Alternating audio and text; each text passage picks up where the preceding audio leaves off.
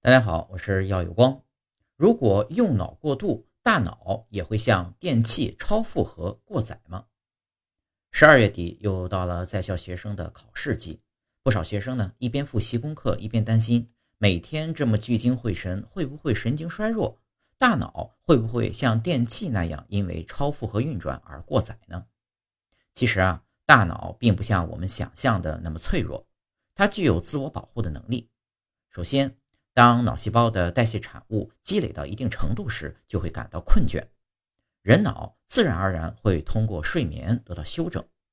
其次，大脑中含有大量的抑制性神经元，它们对信号输入进行选择，对信号输出进行调整，这使得大脑始终处于兴奋和抑制的平衡状态。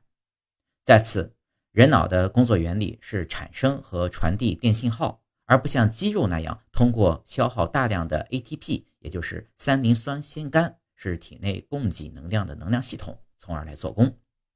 因此啊，和肌肉相比，人脑是典型的低耗能器官。一个人进行高强度的体力劳动时，饭量会大增；而进行高强度的脑力劳动时，饭量与平时差不多。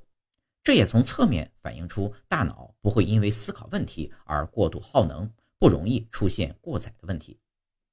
人们常说大脑越用越灵，那些著名的科学家、哲学家、文学家并没有因为深度思考问题而增加患神经衰弱等疾病的风险。恰恰相反，他们通常比普通人更为健康和长寿。当大脑聚精会神地思考问题，神经回路从自由散漫的默认运行模式进入专心致志的任务模式。两者激活的神经元数量差不多，只是分布的区域不同。打个比方，大脑聚精会神的思考问题时啊，就像手电筒的光被聚焦，看起来很亮，可是呢，消耗的电力并没有增多。什么样的人会神经衰弱呢？往往啊是那些思虑过度的人。思虑过度和思考问题是不一样的，前者一定带有明显的负面情绪，比如困惑。恐惧、烦恼、紧张、焦虑等等，这时呢，不仅大脑皮层在努力的思考问题，边缘系统与情绪相关的核团也高度兴奋，在通过神经和体液调节出现各种生理反应，比如说心慌、胸闷、呼吸急促、坐立不安等等。如果继续发展下去，就可能变成抑郁症、焦虑症、强迫症等精神障碍。我们以王阳明隔竹子的故事来看看思思虑过度是怎么回事。王阳明听说一草一木皆含至理，就对着就对着院里的竹子呢，想隔出竹子里面的天理。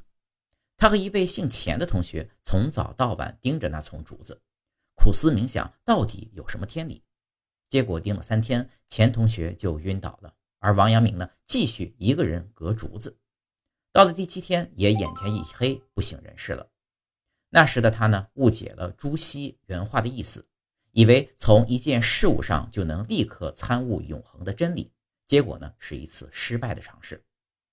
王阳明悟道之后，无论是与朋友或学生切磋精微的心学理论，还是智勇双全的平定宁王叛乱，都没有再出现上面的场景，因为他心有定见，不再被情绪困扰。可以从容不迫的思考和判断。我们再以考试为例，如果你踏踏实实的认真复习，保持良好的生活规律，就不会出现用脑过度的问题。如果你废寝忘食、挑灯夜战，时间长了就会头昏脑胀、注意力不集中。如果你一会儿忧心忡忡的想如果考不好怎么办，一会儿又想能不能找个同学关照一下，眼前又浮现出老师的责备、父母的怨愤、同学的轻视。不仅知识记不住，连身心健康也会受到伤害。那么怎么做，既认真思考又不过度思虑呢？大学有言：“知之而后有定，定而后能静，静而后能安，安而后能虑，虑而后能得。”止是止于至善，定是心有定志。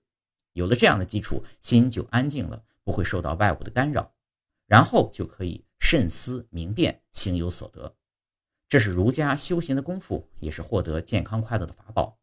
具体该如何执行，每个人都需要面对自己的情境来思考。